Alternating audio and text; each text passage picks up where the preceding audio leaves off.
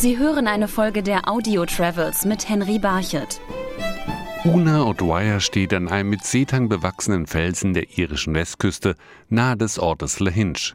Sie erntet Seetang, auf Englisch Seaweed, den sie für sich als Nahrungsquelle entdeckt hat. I think you could live on seaweed. I think there's enough seaweed in the world to feed us all twice over.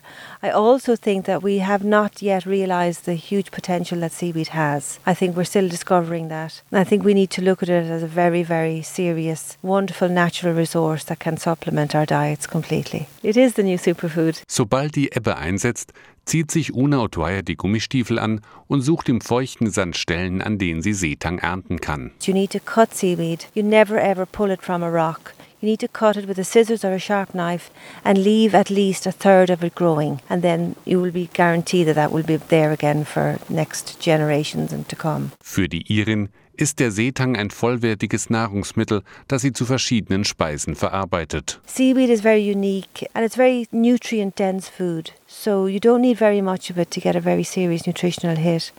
And it can be used in so, so many ways soup, salads, amazing. Und ein Lieblingsgericht hat sie inzwischen auch schon, welches sie aus langen Seetangfeten kocht. Sea spaghetti looks like spaghetti, but it tastes very, very different. Highly nutritious and it's a really wonderful alternative to pasta. Für Neueinsteiger sind die Seetanggerichte zunächst gewöhnungsbedürftig, weiß auch die Algenköchin. When you eat seaweed, it sort of highlights all the food that you've eaten, but it also sort of explodes. So lots of people have said to me it tastes like oysters or salt and pepper, and there's it's just a very, very heightened sense, and that's what seaweed really is. Doch der Seetang wird an der irischen Küste nicht nur als Nahrungsmittel verwendet.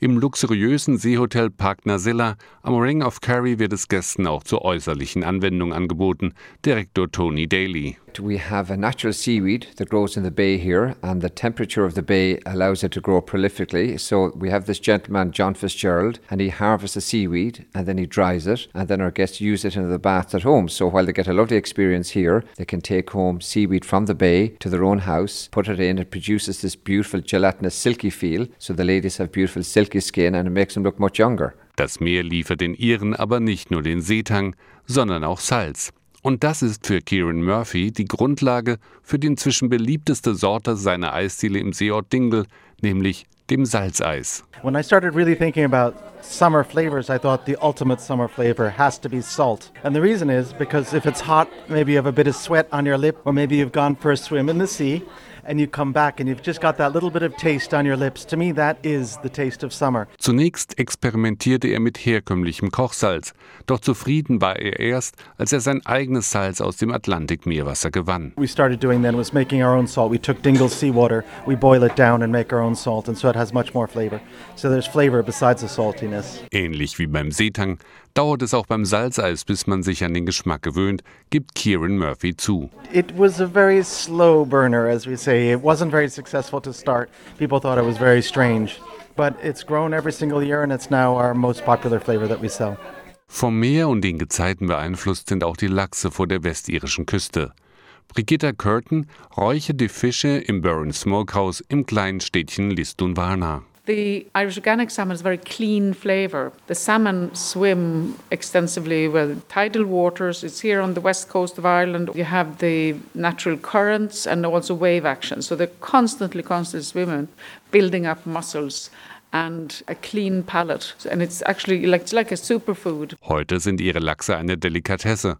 Früher aber kam der Fisch im Westen Irlands fast jeden Tag auf den Tisch. There was so much salmon that it was seen as a poor man's food. In the 1800s, there's still scriptures to say that children in orphanage should not have to eat salmon more than five times a week. Auch Muscheln und Austern gelten bei vielen Iren früherer Generationen als Poor Man's Food, als Armengerichte.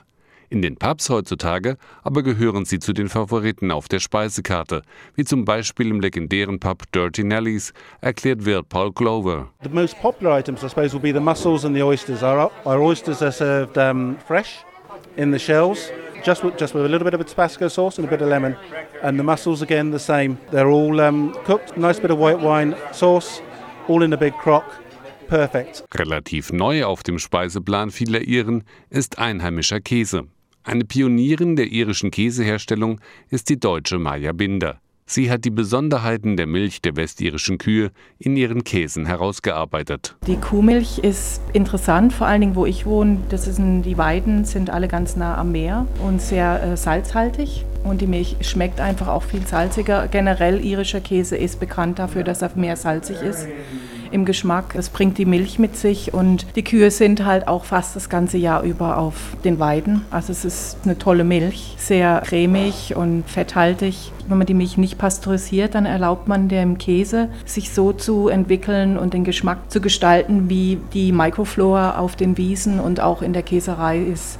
Wenn man pasteurisiert, tötet man alles ab und lässt da nicht mehr viel Spielraum. Maja Binder verkauft ihre Käse in zwei Shops, einen in der Kleinstadt Trawley und einen auf der Halbinsel Dingle.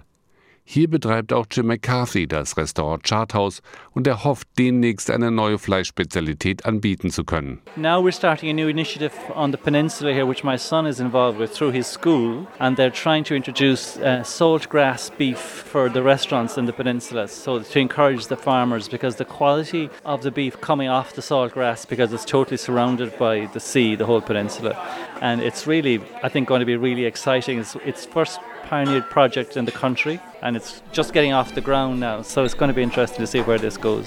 Salz und Meer.